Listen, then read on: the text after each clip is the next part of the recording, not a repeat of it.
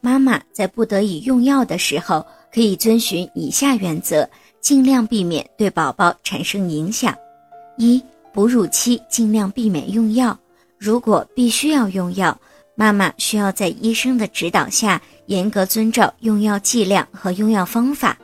必要的时候，妈妈可以停止哺乳，改为人工喂养。二、有些药物对宝宝的影响程度尚不明确。如果必须服用这些药物，建议妈妈最好停止进行母乳喂养。三、有些药物停用后，妈妈仍然可以哺乳。妈妈在服药期间，可以每天将乳汁吸出，以避免回乳。等停用药物之后，再选择给宝宝进行母乳喂养。